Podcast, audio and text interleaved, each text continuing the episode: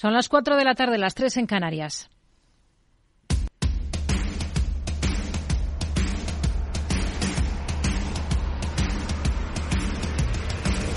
No decida lo que hará el mercado.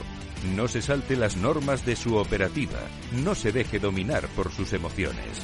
Mercado Abierto con Rocío Arbiza. Muy buenas tardes. Compras generalizadas aquí en Europa, no en Estados Unidos, en el día después de Powell. A rebufo de un discurso del presidente de la Fed menos duro de lo que se esperaba, repuntan las plazas aquí en el viejo continente y lo hacen en otro día marcado por la presentación de resultados. Ya saben, se reitera la desinflación de la economía y se sugiere la opción de alguna subida adicional de los tipos en función de cómo evoluciona el mercado laboral en Estados Unidos hasta ahora fuerte. Ahí al otro lado de la Atlántico, hoy estamos viendo descensos moderados a esta hora de la tarde para los índices. El peor comportamiento es para el Nasdaq 100 con caídas del entorno del medio punto porcentual en una jornada en la que estamos a la espera de presentación de cuentas esta noche de gigantes como Walt Disney o Uber, mientras Microsoft acapara foco tras las conclusiones preliminares del regulador de competencia de Reino Unido sobre su propuesta de compra de Activision Blizzard. No invitan al optimismo porque avanza que la operación podría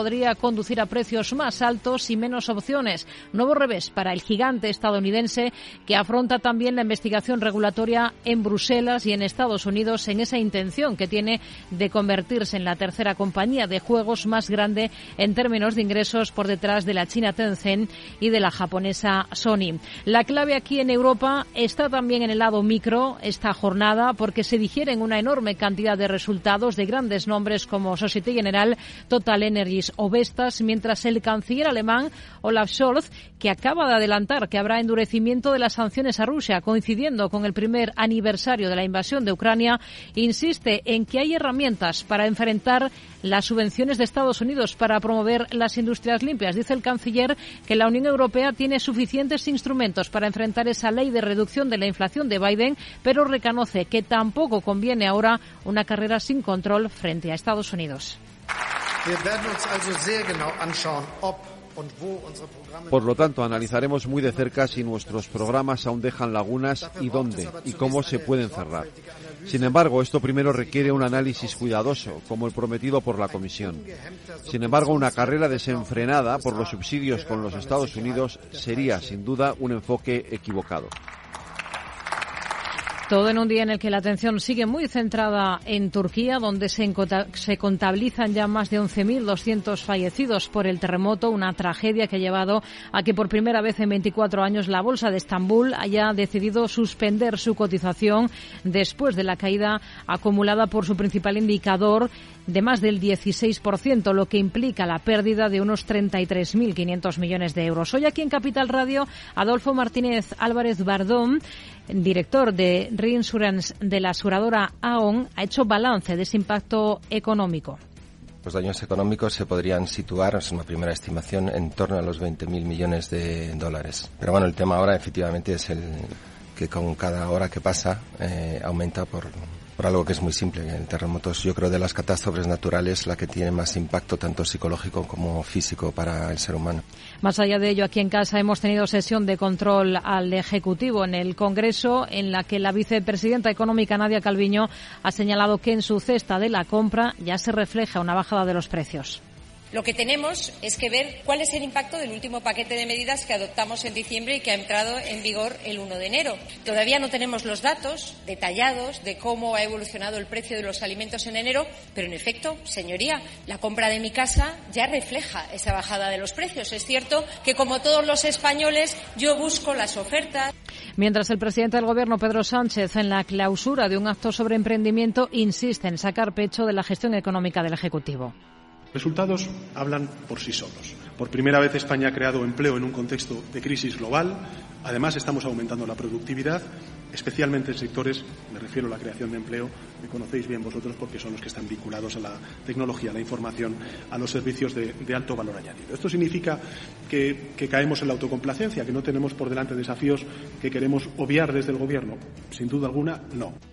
A las cuatro y media de la tarde hablaremos en este programa con Adrià Besó, responsable de Wisdom Tree para España y Portugal, del potencial que pueden tener este año las materias primas. ¿Cuáles pueden brillar este ejercicio tras un 2022 centrado en la energía? Es lo que queremos poner sobre la mesa y también eh, su papel o no de cobertura contra la inflación. Tendremos nuestra sección de educación financiera a partir de las cinco y media. Hoy nos vamos a centrar en el impuesto a las grandes fortunas que se ha puesto en marcha aquí en España. Tiene fallas, a quién afecta y cómo se puede intentar esquivar. Lo vamos a analizar con Francisco González, director de asesoramiento patrimonial de AIG. Y en la parte final del programa tendremos consultorio de bolsa, una primera parte hoy con Gerardo Ortega, responsable de gerardoortega.es y colaborador de CMC Márquez, y una segunda parte con Víctor Galán de Planeta Bolsa. Esto es Mercado Abierto en Capital Radio. Comenzamos. Tardes de Radio y Economía. Mercado Abierto. Con Rocío Arbiza.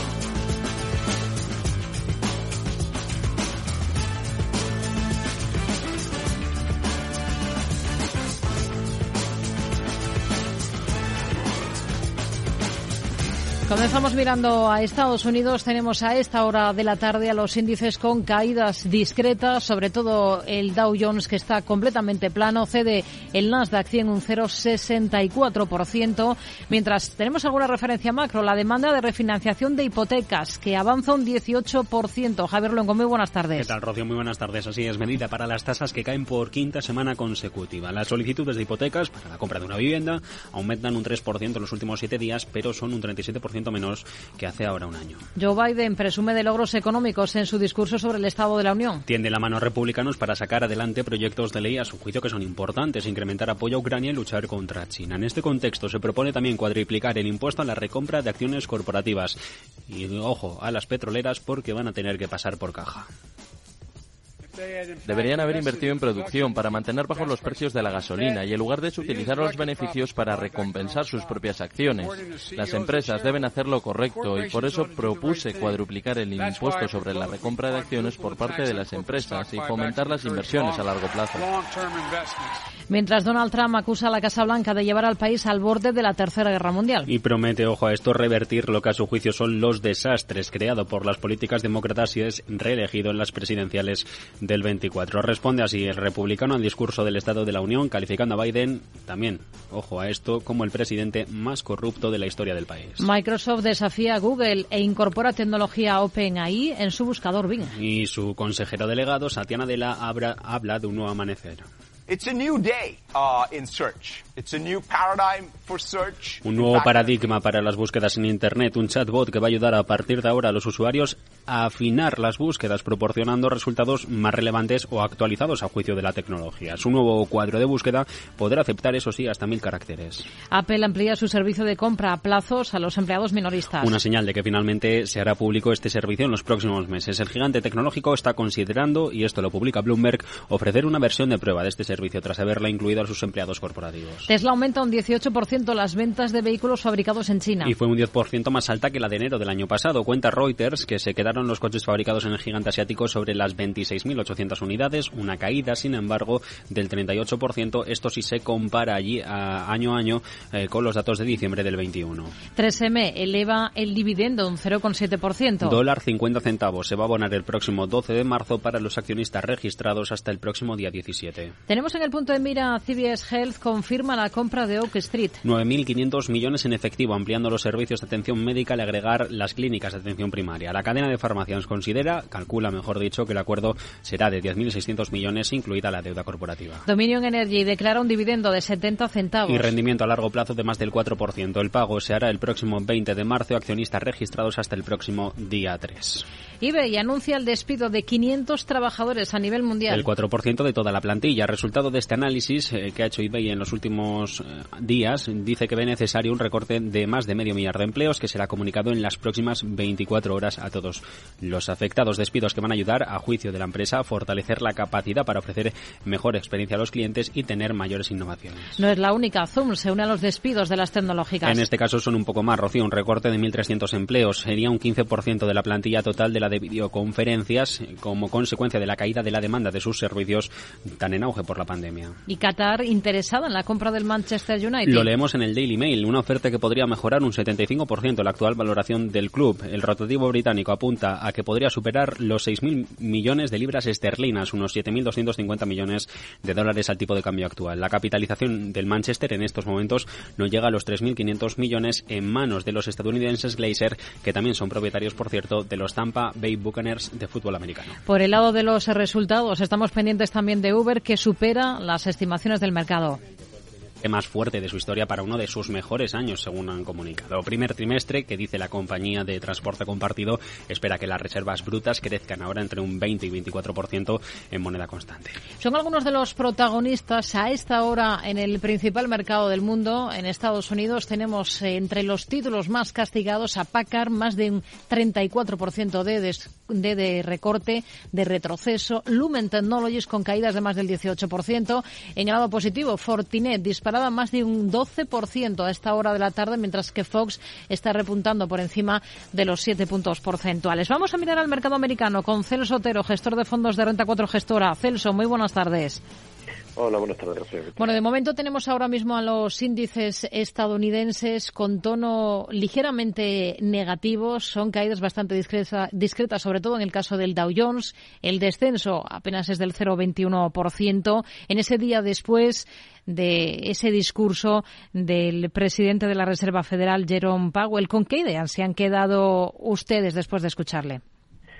Pues la verdad es que nosotros, eh, después de escuchar el discurso, lo que vemos es que muchas veces vemos el mercado que se, lo, se, toma las cosas demasiado positivas, ¿no? Porque al final cuando analizas un poco el discurso, lo que ves es que eh, existe una economía que está siendo muy fuerte, que sí que es verdad que la inflación se ha estado moderando en, estos últimos datos, pero realmente está lejos del objetivo del 2% que tienen de mantener la inflación.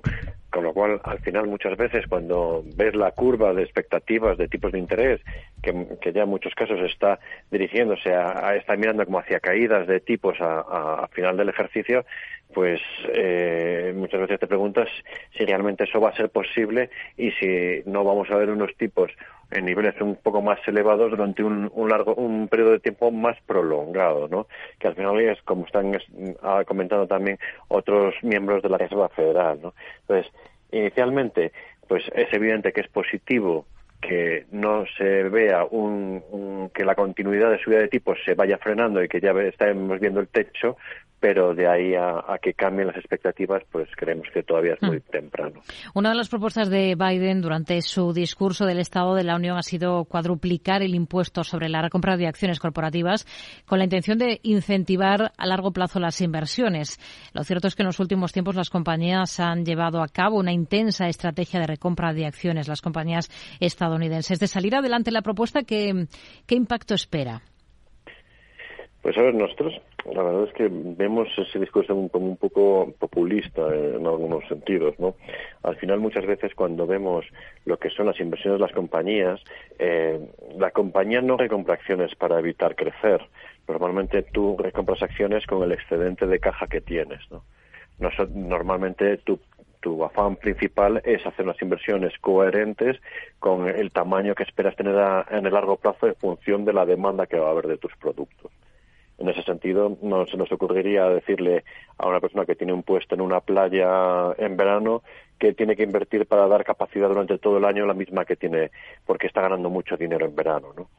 Entonces, en ese sentido, nosotros consideramos que en Estados Unidos sí que hace mucho más recompra de acciones que la que hay en Europa, que pagan mucho más dividendo, pero puede ser contraproducente que se incremente el CAPEX de forma significativa en las compañías porque al final lo que provoca si inviertes demasiado hmm. es en, acelerar la, caída del ciclo, ¿no? Porque al final has ha sobredimensionado la oferta a lo que es la necesidad del mercado en ese momento. Hay varias compañías que tenemos en el punto de mira cotizando ya los resultados que han presentado antes del inicio de la sesión. ¿Qué le han parecido los de Under Armour? Pues al final los, resultados de la, compañía han sido positivos. Al final eh, lo que vemos es en la parte de, calzado es la que se ha comportado mejor dentro de la compañía, pero la parte que, que, llevamos tiempo viendo cómo eso se tendría que ir cristalizando en las compañías es la parte de internacional, ¿no? En la parte internacional han sido unos resultados muy positivos. Al final aquí tienes distintos efectos, uno el de la divisa, que ya parece que hemos visto suelo eh, dentro de, la apreciación del dólar y que durante estos últimos meses ha ido ha ido depreciándose y eso al final tiene que ir ayudando a las compañías americanas a, incrementar sus ventas en el extranjero. Esa es la parte que vemos en valoración. Si lo comparamos con otras compañías del sector, como puede ser Nike, vemos que, que está a la mitad de valoración que puede estar Nike. Lo que pasa es que también el perfil de la compañía es muy distinto. El crecimiento, eh, aunque es mucho más pequeño, es 10 veces más pequeña que Nike, mm. pero el crecimiento que tiene eh, nos gustaría que fuese más elevado de cara al medio plazo para poder ir eh, eh, para darle ese perfil de crecimiento a la compañía que, nos pareciese, para que nos pareciese más atractiva. En bolsa está recortando de forma clara Under Armour a esta hora de la tarde de las cifras de la empresa de comida rápida Jum Brands. ¿Con qué se queda? Pues al final han sido cifras buenas. Eh, lo que estamos viendo es que en compañías como Taco Bell ha crecido mucho más de lo que está esperando el mercado. Está en un entorno donde eh, existe una presión de, eh, en precios, pues eh, en sus cadenas de restaurante, pues pueden hacerlo bien. Lo hemos visto en otras cadenas en, en periodos similares donde son periodos económicos más recesivos y el consumidor tiende a ir a cadenas que de un, un coste más asequible y, en este entorno económico vemos que, que la compañía está presentando buenos números y consideramos que puede mantener la tendencia en los próximos trimestres. Uber también es otra de las que está cotizando resultados esta jornada. ¿Con qué se quedaría de esos números de esta compañía? Pues al final, en la parte, eh, en, la parte de comentarios de, de, que ya, habían hecho los deberes, ¿no? Es decir, si lo comparamos con otras tecnológicas, lo que vemos es que la compañía eh, no, no necesita hacer tantos recortes, porque venía de una situación muy distinta al final las grandes tecnológicas se consiguieron, se pudieron sobredimensionar en la parte de la pandemia debido a la gran demanda que existía en ese momento. En el caso de Uber, que puede encajar como algo de tecnología, hmm. pues es un, caso completamente contrario. En la pandemia sufrió de manera significativa, ¿no? Sus ventas cayeron de manera significativa. Ahora mismo la parte de comida a domicilio sigue creciendo, la parte de viajes sigue creciendo, entonces es un negocio que, que en un entorno como el actual, pues está teniendo un crecimiento bastante notable y que la parte de costes no se no incrementaron de manera significativa aunque es evidente que, la inflación que no son inmunes a la inflación. Hoy se están recogiendo estos números con alzas del entorno del 1% para esta compañía, para Uber. Al cierre del mercado estaremos pendientes de los resultados de Walt Disney. ¿Qué es lo que espera? Son los primeros tras el regreso de Bob Iger como consejero delegado en noviembre. Sí, aquí un poco, tanto con los resultados, pues lleva tres meses, tampoco vamos a ver un cambio de ser con los resultados. Eh, lo que pasa es que aquí lo más importante es ver si, si esas políticas de, directas al consumidor, no Esa, ese proceso que está cambiando la compañía, pues lo hacen más rentable, ¿no? Ya que debido a, a todas las inversiones que han hecho todavía no están cristalizándose todas estas inversiones. De hecho, el cambio pues viene bastante motivado por eso y, es, es ver cómo podemos esperar los inversores a ver una recuperación en los márgenes de la compañía que han estado tan castigados por estas inversiones que todavía no están cristalizando del todo. Necesitamos ver cómo siguen creciendo los, los usuarios de Disney Plus, estamos viendo también las otras partes de recuperación en parques y demás, pues veremos eh, si se mantienen esas cifras y, es lo que estaremos mirando durante esta noche. Celso Otero, gestor de fondos de Renta 4 Gestora. Gracias. Muy buenas tardes. Muchas gracias a vosotros. Buenas tardes. Mercado Abierto con Rocío Arbiza. Tomaré el sashimi de salmón y después este fondo de renta variable japonesa. ¿Cómo? Y cárguelo todo a la misma cuenta, por favor. Si eres cliente de Renta 4 Banco, estás acostumbrado a tenerlo todo en el mismo lugar. Realiza pagos con tarjeta, transferencias y domiciliaciones desde tu cuenta de inversión. Entra en r4.com y descubre nuestros servicios gratuitos. Renta 4 Banco, más especialista, más para todos. ¿Traerías tu hipoteca a Cuchabank si te mejoramos las condiciones? Consúltanos directamente. Cuchabank, tu nuevo banco. Más info en cuchabank.es.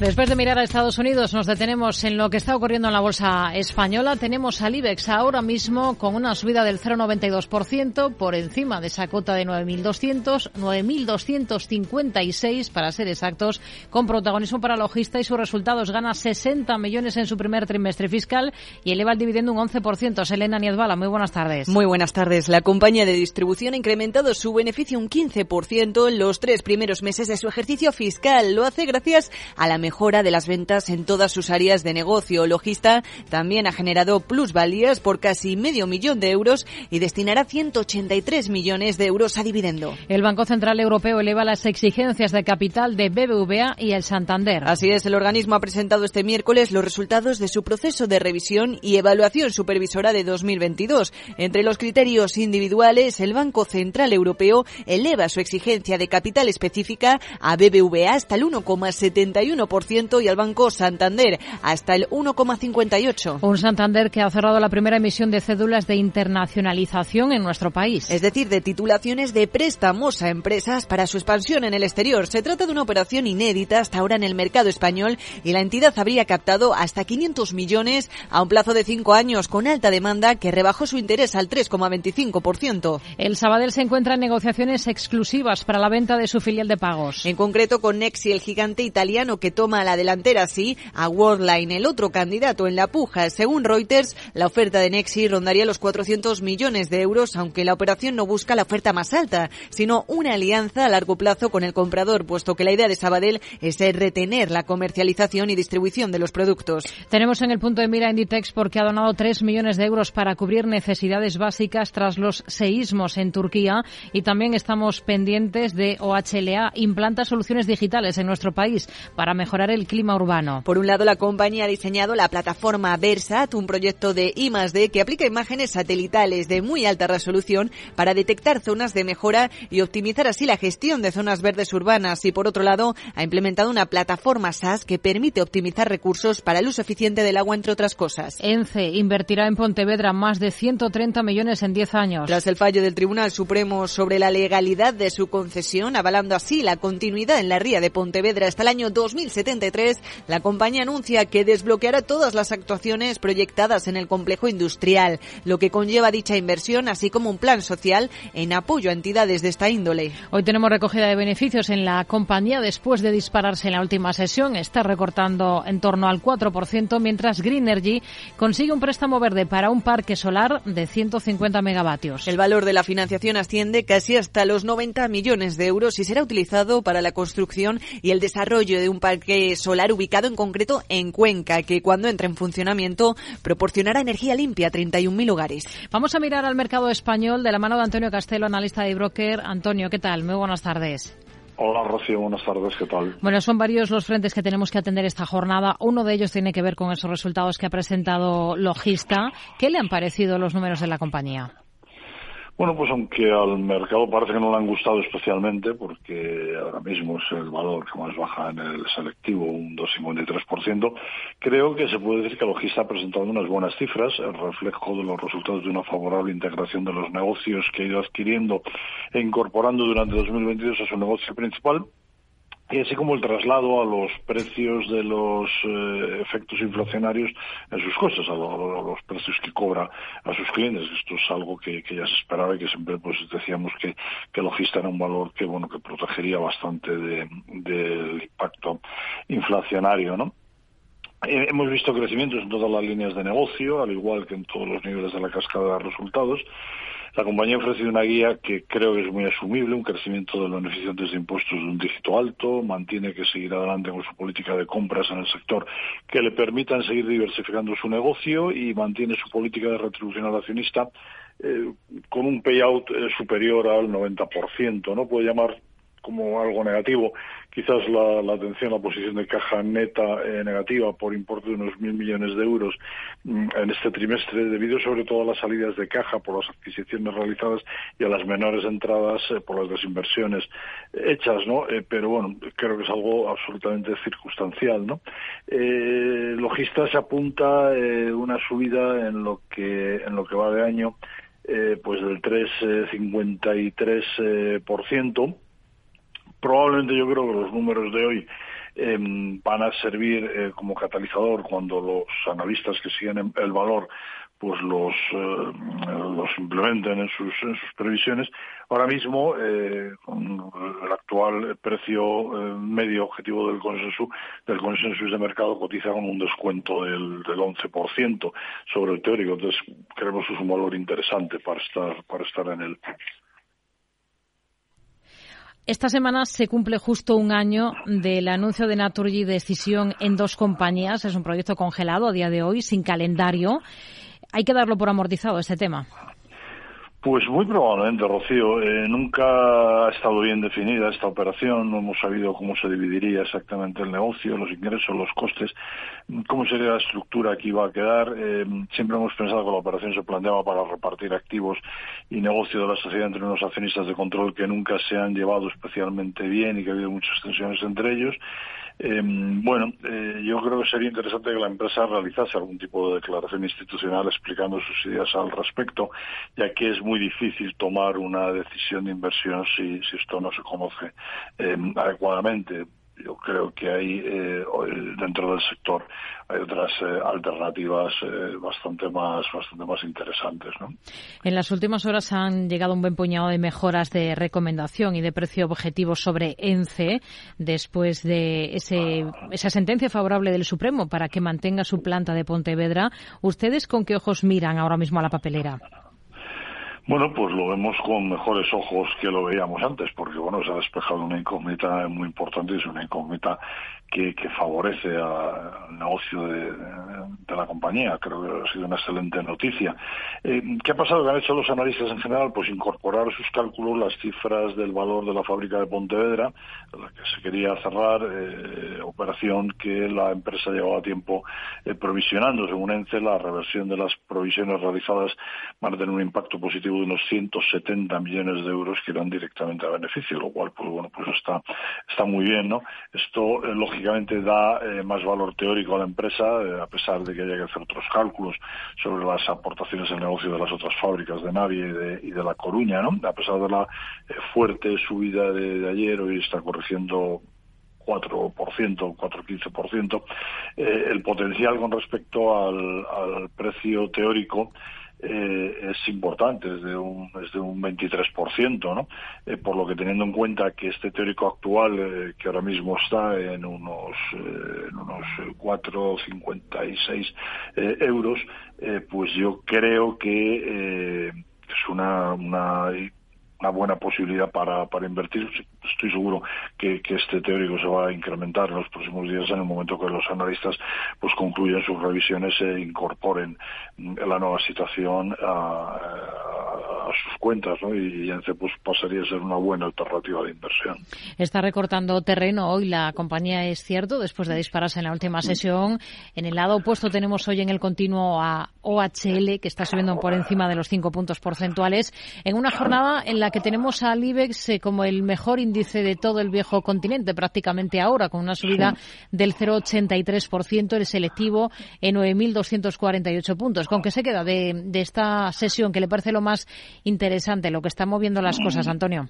Bueno, pues eh, yo creo que la mañana comenzó con un ambiente moderadamente alcista en las bolsas europeas eh, después de la intervención de, Powell ayer y el tono optimista con el que fueron recibidas sus palabras, especialmente por los inversores de renta variable que yo creo que prefieren seguir ignorando eh, la parte dura de los mensajes y fijándose en las referencias más amables, ¿no? ha habido no, ha habido em, temas macro a los que a los que mirar, especialmente sí publicaciones de resultados eh, que en general han sido eh, bien recibidas. Eh, la apertura americana ha sido un poco ha sido un poco un poco más floja no que la que la europea y esto bueno pues esto ha hecho de alguna manera que los índices europeos también se alejasen de los máximos del día. Y nuestro IBEX pues la verdad es que muy bien.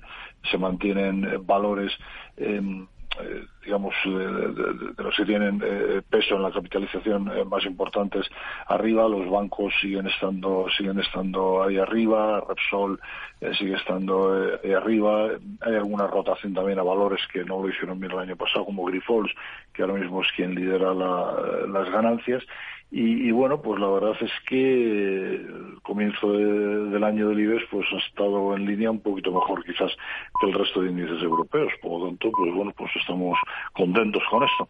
Antonio Castelo, analista de broker gracias. Muy buenas tardes. Gracias a vosotros, Rocío. Buenas tardes.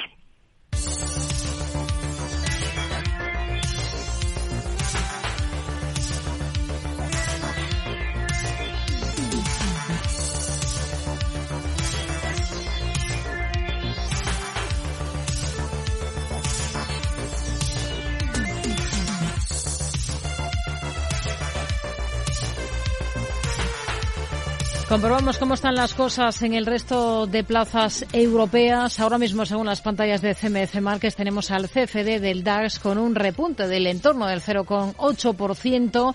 La bolsa francesa, el selectivo CAC 40, se mueve también en positivo, pero con avances bastante más discretos de apenas el 0,25%. Estamos observando como también tenemos en positivo la bolsa de Londres, al FT100, arriba un 0,36%, medio punto porcentual al alza la bolsa italiana, el FTSE MIB, en un día con el selectivo europeo con avances moderados, no llegan al 0,40%. Es un día con muchos resultados en Europa. Selena Niezbala. Así es, nueva jornada de resultados empresariales en el viejo continente. Son varias las compañías que rinden cuentas con el mercado y hay un poco de todo. Las hay que consiguen el resultado récord, como el caso de la petrolera Total Energies que gana 20.526 millones, un 28% más que en 2021. Y pese a haber establecido una provisión de 15.000 millones eh, por sus negocios en Rusia. También en el de Moller Maersk, el principal grupo industrial de Dinamarca, que consigue un beneficio récord de más de 27.300 millones en 2022, es decir, un 63% más eh, que un año antes, aunque Maersk apunta a que la demanda mundial de transporte marítimo de contenedores pueda descender hasta un 2,5%. José Ramón Iturriaga, gestor de Avante, ve mensajes negativos, pero también positivos algo menos de comercio mundial, pues lógicamente es consecuencia de, la desaceleración que se está produciendo en la economía, pero creo que el precio de los fletes, que fue el origen de la primera pata de la subida de la inflación, que los precios de los fletes se estén reconduciendo, es una muy buena noticia. En contraste, el fabricante danés de aerogeneradores Vestas ha perdido 1.572 millones de euros impactada por los altos precios de la energía, unas cuentas que han ido acompañadas de la decisión de no repartir dividendo entre sus accionistas este 2023. Por la parte de resultados, en este caso en el sector financiero, Societe General ha anunciado hoy un beneficio neto de 2.018 millones de euros en 2022, es decir, un 64% menos que el año precedente debido al impacto de la venta apresurada de sus operaciones en Rusia. El banco francés ha propuesto también entregar un dividendo de 1,70 euros por acción y ha anunciado un programa de recompra de acciones por 440 millones de euros. El banco holandés, ABN AMRO, en este caso, anuncia un programa de recompra de acciones ordinarias por un importe máximo de 500 millones de euros después de incrementar su beneficio hasta un 50% en 2022, hasta los 1.867 millones, mientras que en Italia el banco estatal Monte y Daipachi registra el miércoles una ganancia trimestral mucho mayor a la esperada. Tenemos también cifras preliminares de Volkswagen que eleva su facturación en 2022 hasta los 279 eh, millones de euros, es decir, un 11,5% más, y ya comienza a sentirse la ayuda empresarial también ante la catástrofe en Turquía y Siria. Algunas compañías como Orange España han comenzado a ofrecer llamadas y SMS internacionales gratuitos a Turquía y Siria. Compañía ofrecerá hasta mil minutos al mes en llamadas en sus líneas de contrato, mientras que la bolsa alemana asiste hoy al debut bursátil de la empresa de alojamiento web Ionos, aunque el estreno ha estado protagonizado por caídas en sus primeras horas de cotización. A pesar de ello, Ashin Weiss, el jefe de la empresa, se ha mostrado, eso sí, confiado con que el precio de su acción alcanzará el nivel correcto a largo plazo. Vamos a detenernos en algunos de estos valores con Alberto Roldán, director de inversiones de Metagestión. ¿Qué tal, Alberto? Muy buenas tardes. Hola, buenas tardes. Bueno, director general de, de, Metagestión, que le acaban de nombrar hace, hace muy poco. Así que enhorabuena, lo primero. Em, si miramos al mercado, mm, ¿esperaba mayor contundencia de Powell, más allá de sugerir esa posibilidad de algún repunte adicional de los tipos en función de, esa evolución del mercado laboral? ¿O es que solo estamos fijándonos en lo más amable?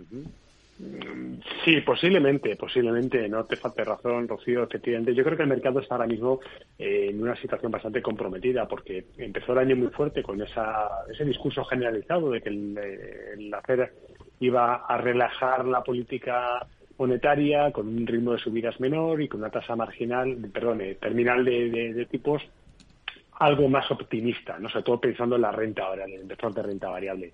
Y sin embargo, volvemos a ver que hay una pequeña división, porque es cierto que, como dice Yellen ayer, con un mercado laboral tan fuerte no, puede ser, no se puede hablar de recesión. Pero precisamente por eso, al no poder hablar de recesión y pensar que si el mercado laboral está fuerte, los ingresos fuertes, el consumo va a seguir empujando la inflación. Lo que de ninguna manera quiere Powell es dar la sensación de que se pueda revertir la tendencia de bajar la inflación que llevan consiguiendo los últimos trimestres y que ahora tengamos un nuevo repunte que obliga a la Fed a elevar las tasas por encima de lo deseable, ¿no?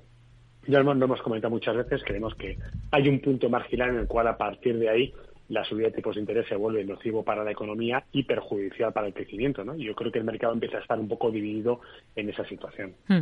Hoy tenemos muchos resultados en Europa, los hemos eh, comentado. Algunos dentro del sector petrolero, como es el caso de Total Energies o de Equinor, que sacan músculo y aumentan el dividendo. ¿Cómo ha visto esos números? Muy bien y la verdad es que digamos que con al margen de que el mercado pudiera esperar más o menos en alguna partida porque son grandes conglomerados y requieren muchísimo análisis yo diría que el mercado empieza a aburrirse y a cansarse de las eh, compañías energéticas. Y es, muy triste, ¿no? Porque mientras siguen dando cifras muy buenas con una generación de caja espectacular, los precios del cubo se mantienen estables en estos niveles las compañías de petróleo van a seguir haciendo muchísima caja. Pero mucha caja es una caja importante para sostener un pago del dividendo que está dando rentabilidades del 5, 6 y hasta el 10%, ¿no? Pero el mercado se cansa rápido de las buenas temáticas y quiere comprar aquello que está deprimido. Por ese motivo vemos, por ejemplo, que Total hoy está Hmm. Entre los protagonistas también tenemos en el sector financiero a Societe General, por ejemplo, en el mercado francés, que ha presentado un día después de su rival BNP. ¿Qué le han parecido los, los números de Societe General? Encabeza las caídas en el mercado francés. Sí, es que yo creo que a los bancos va a empezar a pasar lo que comentaba antes con el sector de energía, ¿no? Ha sido un sector muy overcrowded, muy eh, con mucho inversor, mucha entrada por la subida de tipos, etcétera, pero empieza a notar ya que la gente sale, hay rotación. Lo hemos visto sobre todo con los bancos europeos, no tanto con los españoles o los italianos, pero el resto, alemanes, franceses, belgas, los nórdicos, vemos que la publicación de resultados va seguida de fuertes caídas, ¿no? ING la semana pasada, por ejemplo, se desplomó. ¿Han sido malos los resultados de SocGen? No, no han sido malos, pero el mercado empieza ya a ver que el recorrido potencial que tienen son muy limitados y ya no se conforma con cifras que son mejorables eh, con respecto al año pasado, sino quiere entender que esto es prorrogable al año que viene. Y muchos nos tememos que si en Europa como pasa en Estados Unidos, los tipos dejan de subir, hmm. pues al final se le acaba el argumento a los bancos. ¿Cómo hay que interpretar los resultados de Vestas? Se pierde más de 1.500 millones en el último ejercicio.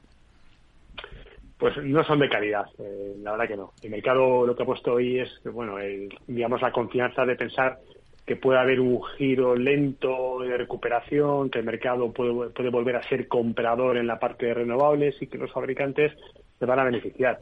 Yo sigo viendo que hay una gran presión en costes, sigo pensando que los márgenes no van a mejorar al menos este año y para mí el escenario que presentamos a corto plazo es bastante complicado y más en esas compañías tan sensibles al tema de costes y al lento desarrollo que tiene la parte de renovables. ¿no? Yo creo que el momento en Vestas no ha llegado. Hmm. ¿Hasta qué punto le decepciona ese adelanto de resultados que hemos visto en Volkswagen?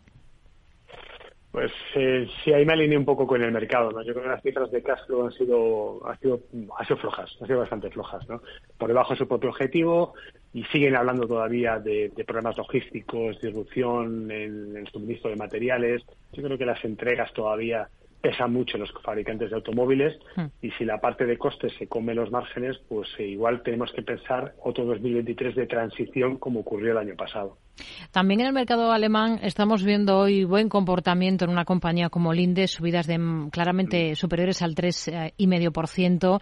Está cotizando sus últimos resultados, también su anuncio de que va a invertir entre 7.000 y 9.000 millones de dólares en los próximos dos, tres años en energía limpia. ¿Qué le parece? Sí.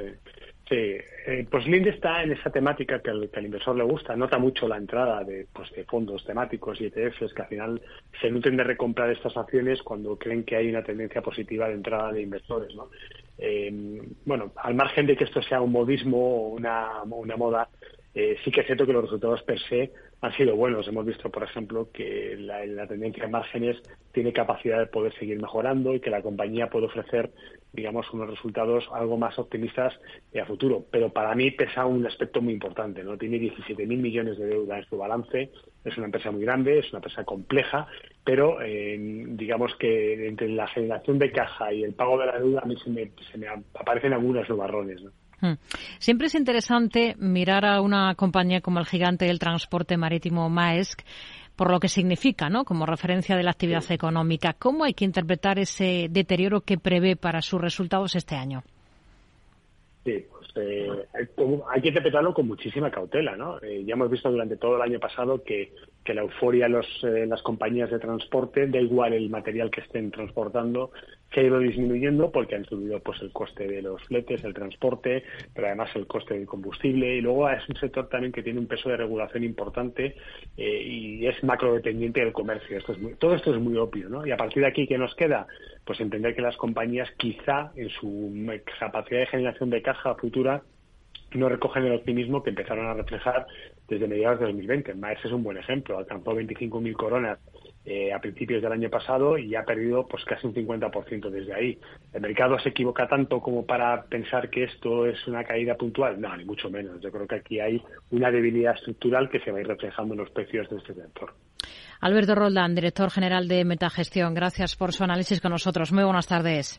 Muy buenas tardes, Rocío. Hasta la próxima. Enseguida nos vamos a enfocar en materias primas en este programa. Vamos a ver dónde está el potencial en este ejercicio. Les recuerdo que tendremos consultorio de bolsa esta tarde a partir de las seis. Eh, primero con Gerardo Ortega, colaborador de CMC Márquez, y después, en una segunda parte, con Víctor Galán de Planeta Bolsa. Para participar pueden llamarnos al 91 283 33 33, pueden escribirnos a oyentes arroba capitalradio.es o pueden dejarnos notas de audio a través de WhatsApp en el 687 050 600.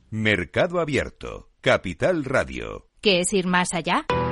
Con Arval podrás llegar donde te propongas de la forma más sostenible y asegurar un mundo mejor contribuyendo a la seguridad en carretera, al futuro de las ciudades y a la calidad de vida. Ser responsable sin tener miedo al liderar el cambio. Arval, la transición energética arranca aquí.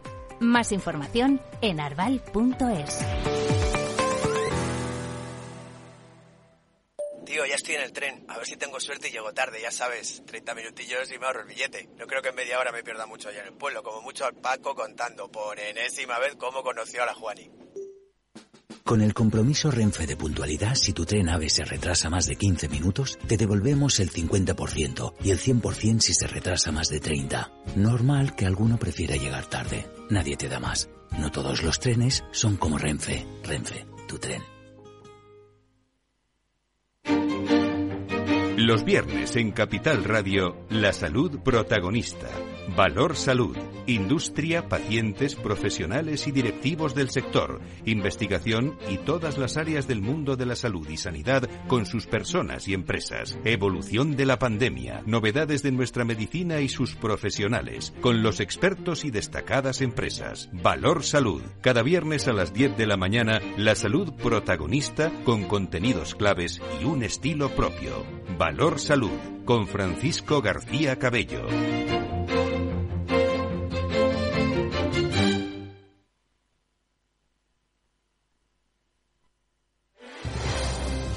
Si quieres entender mejor todo lo que rodea a nuestro sector alimentario, tienes una cita en La Trilla.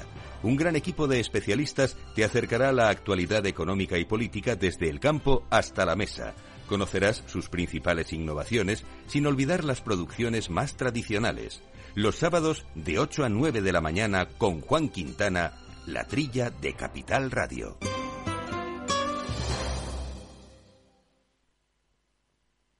Tardes de Radio y Economía. Mercado Abierto.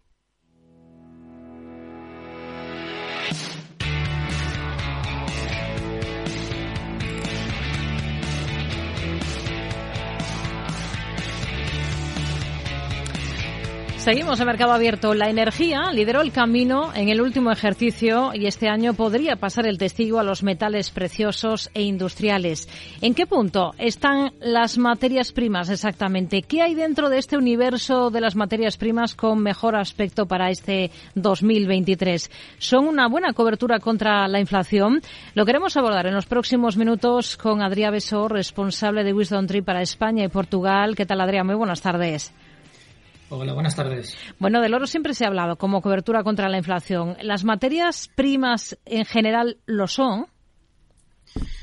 Sí, la, verdad es que tanto las materias primas como el oro, los dos activos han sido históricamente buenas coberturas contra la inflación. lo que sí que es verdad es que hay una diferencia bastante importante en cuanto a qué tipo de inflación son buenas coberturas.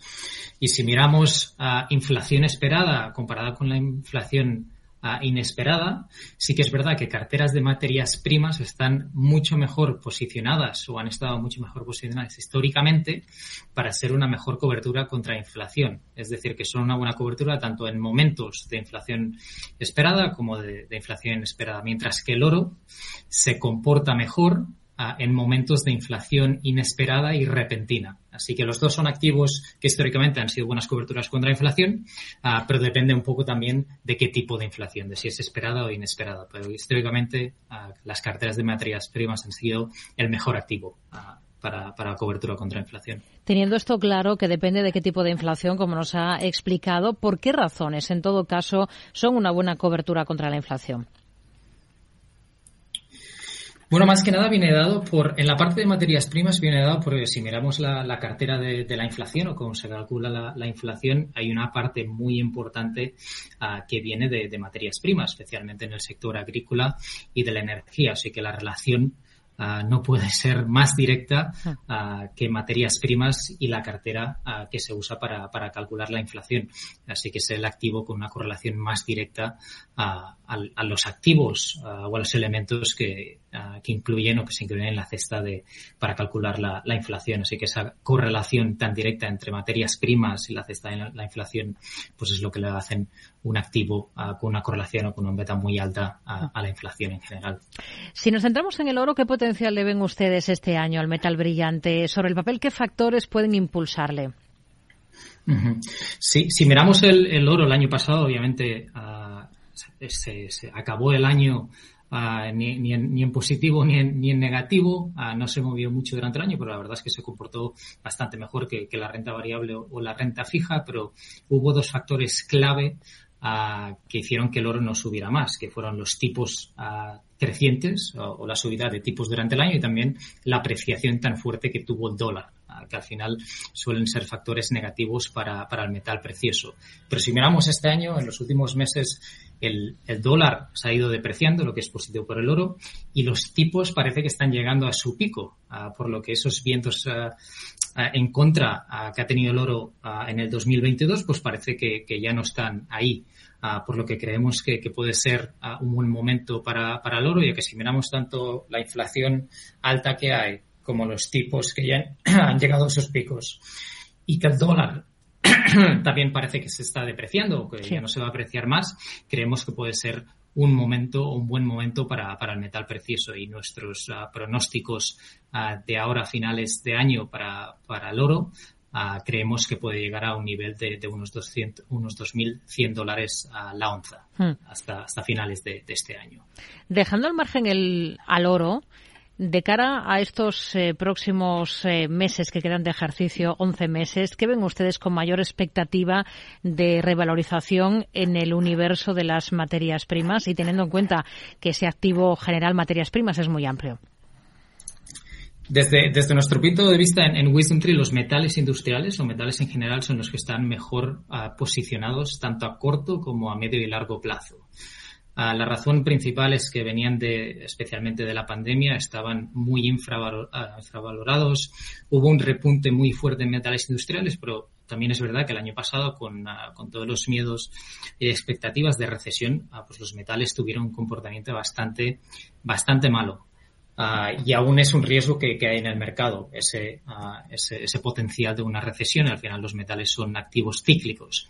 Pero hay otra fuerza muy importante que es la reapertura de China. Que al final China es uh, el, el, consumidor más importante del mundo de metales industriales y esa reapertura podría ser o debería ser positivo para los, para los metales, especialmente en la parte de la demanda, pero también hay que tener en cuenta que los metales industriales juegan un papel muy importante en la transición energética. Así que aquí la demanda no solo, o la, el incremento en demanda no viene de la reapertura de China, sino que también puede venir uh, de su relación con la transición energética, como puede ser eh, la demanda de níquel en, en, baterías o la demanda de cobre para, y la plata para la electrificación. Así que tanto a nivel cíclico como a nivel estructural uh, por la transición energética, creemos que los metales son uh, el sector de materias primas mejor posicionado para, para, los próximos meses. Claro, es interesante esto último que, que, comenta sobre el tema de la electrificación de la producción de energía, porque esto va a requerir pues más cables de distribución y transmisión, más infraestructura energética, más baterías, y esta es una coyuntura favorable, ¿no? Para eso que comenta para los metales industriales. Correcto, totalmente. Uh, creemos que, la transición energética podría ser uno de los factores que mantenga ese sentimiento positivo a medio y largo plazo para, para los metales. Uh, ya que, como comentas, los metales son clave para la fabricación de baterías, la electrificación, los electrolizadores, las bombas de calor y otras tecnologías necesarias para, para la transición energética. Por ejemplo, uh, los metales como el cobre no solo son parte integral de la electrónica, sino que seguirán siendo un componente central de, nuevas uh, tecnologías, incluido 5G y los vehículos eléctricos. El níquel Uh, muy importante para, para, las baterías y la combustión de las baterías, por lo que la, por la parte de la demanda relacionada con la transición energética va a haber un crecimiento muy importante uh, para toda la parte de, de, metales, por lo que creemos que, que, será uno de los catalizadores y factores principales para el comportamiento de los metales en a medio y largo plazo. Dentro de todos ellos, ¿son más optimistas, dirían, con el cobre o no? No, el cobre sí que es verdad, más optimistas a, corto plazo, porque al final el cobre es el que está más relacionado con la reapertura de, China. Si miramos la importancia que tiene China en, cuanto a la consumición o como consumidor de, del cobre, alrededor o casi el 50% uh, del cobre a nivel mundial se consume en, en, China. Así que de forma cíclica sí que creemos que el cobre puede tener un comportamiento mejor relacionado con la reapertura de China pero a medio y largo plazo uh, hay otros metales que tienen una relación mucho más importante con, con, lo que comentaba antes de la transición energética. Por ejemplo, el níquel uh, especialmente relacionado con las baterías, uh, puede que sea uno de los ganadores a medio y largo plazo. Hmm. Goldman Sachs asegura que el petróleo volverá a subir por encima de los 100 dólares el barril este año y podría enfrentarse además a un grave problema de suministro el año que viene, en 2024, a medida que se agote la capacidad de producción sobrante. ¿Lo comparten ustedes? Desde, desde, nuestro punto de vista, lo que sí que vemos es una falta de, de inversión en el petróleo y después también la OPEP uh, que, eh, que, son muy uh, o a la hora de mantener los precios altos, obviamente van a hacer todo, todo lo posible. Así que sí que creemos que pueden mantener o que quieren mantener el precio de, del barril de petróleo alrededor de los 90, un poco por encima de los 90 dólares. Pero uh, no creemos que ese nivel uh, por encima de los 100 dólares sea lo más realista. Así que, así que sí que somos positivos en, en cuanto a petróleo o lo que puede subir a, a, corto plazo, especialmente por el control y la importancia que tiene la OPEP y la necesidad de que tienen de mantener precios altos en, en, los barriles, pero sí que es verdad que tenemos una opinión uh, mucho más cercana, alrededor de los 90 dólares por barril, que por encima de los 100 dólares para este año. Hmm. Hemos hablado de las materias primas no agrícolas, en las que ven más potencial y que ven más flojo de cara a este, a este ejercicio 2023. La parte que, vemos más débil uh, en 2023 es el gas natural, pero gas natural europeo, no, no, no, el americano. Y hemos visto en los últimos meses, obviamente, el gas natural fue de las materias primas con mejor comportamiento y rendimiento el año pasado, pero sí que es verdad que en los últimos meses y semanas uh, pues ha ido aflojando y ha bajado bastante en precios. Pero creemos que el gas natural europeo uh, es la parte más débil para, para este año. también a, a medida que recibimos más oferta o importamos más gas natural de Estados Unidos, pues el precio del gas natural europeo debería bajar. Pero al contrario, si miramos el gas natural americano, que, antes se denomina como Henry Hub, creemos que eso sería positivo para el gas natural americano, ya que los inventarios o la oferta bajaría para este tipo de, de, gas natural, debería ser positivo. Así que positivos en la parte de gas natural americano, pero negativos para gas natural europeo. Adrián, entre las materias primas, en este caso sí agrícolas, ¿qué es lo que están mirando, observando ahora con mejores ojos porque esperan que tengan mayor potencial? Dentro de, del sector agrícola, donde seguimos viendo potenciales para, específicamente para la soja y el azúcar. Si miramos la, la soja, ah, se está comportando bastante bien este año. Los precios, ah, por ejemplo, de la harina de soja están llegando a sus niveles más altos desde 2014. Ah, la razón principal es por unas perspectivas de la oferta bastante débil, que ha sido un factor clave para, para los precios hasta ahora en, el 2023. Y eso viene más que nada de Argentina, que es el, el, tercer mayor productor de soja del mundo y se espera que tenga una cosecha bastante débil este año debido a la persistente sequía que hay en el país y las altas temperaturas. Así que seguimos positivos en soja, pero también en la parte de, de, azúcar, que está cotizando a niveles máximos de, de, los últimos seis años. Y la mayoría de inversores siguen preocupados por las perspectivas de la cosecha de, azúcar, especialmente en India, que es el segundo mayor exportador de azúcar de, del mundo y también existe una creciente preocupación de que el gobierno en India no apruebe más exportaciones de azúcar uh, para el año comercial actual uh, debido a los informes recientes de producción débil, uh, por lo que puede ser que India o el gobierno indio no, quiera exportar ese azúcar, lo que haría que los precios o a eso afectara a la, a la oferta mundial y que los precios subieran más. Por lo que por nuestra parte soja y azúcar creemos que son las materias primas agrícolas con, con más potencial este año. Además de, de, una cobertura como contra la inflación, como nos decía al principio, ¿qué más pueden aportar a una cartera, a su juicio, las materias primas? Desde nuestro punto de vista, las, las materias primas, el, el, papel principal que pueden jugar una cartera del inversor es diversificación.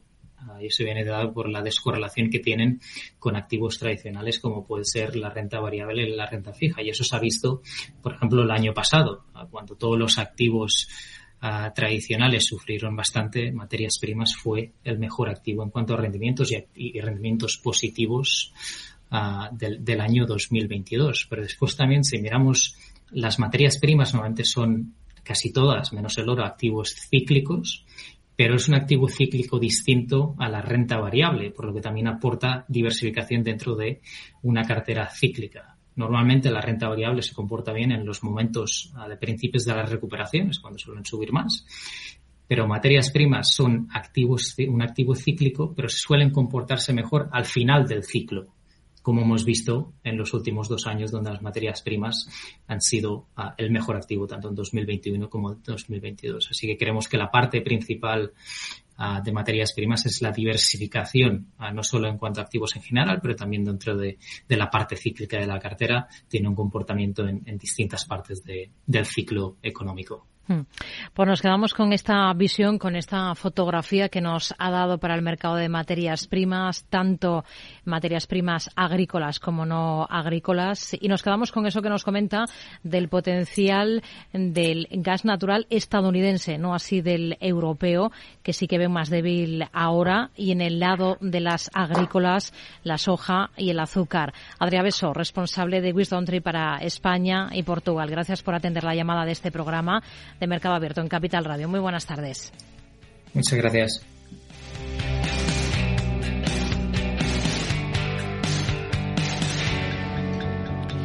Pues enseguida actualizamos información, noticias, particularmente vemos qué es lo que ha ocurrido en esta última hora y enseguida regresamos para afrontar la segunda hora de programa, la segunda hora de Mercado Abierto aquí en Capital Radio.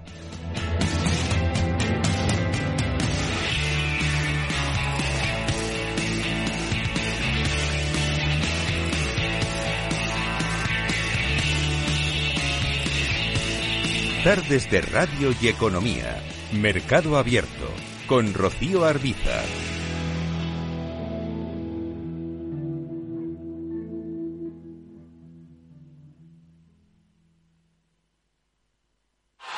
¡Vaya acción! ¿La has visto? ¿Qué acción? Una acción gratis.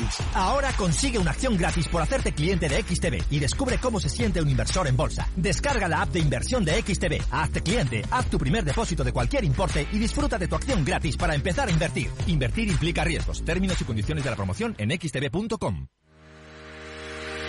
Si quieres conocer mejor las empresas con las que trabajas, empieza por Informa.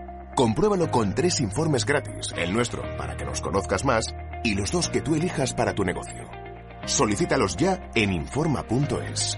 Informa, líder en información empresarial.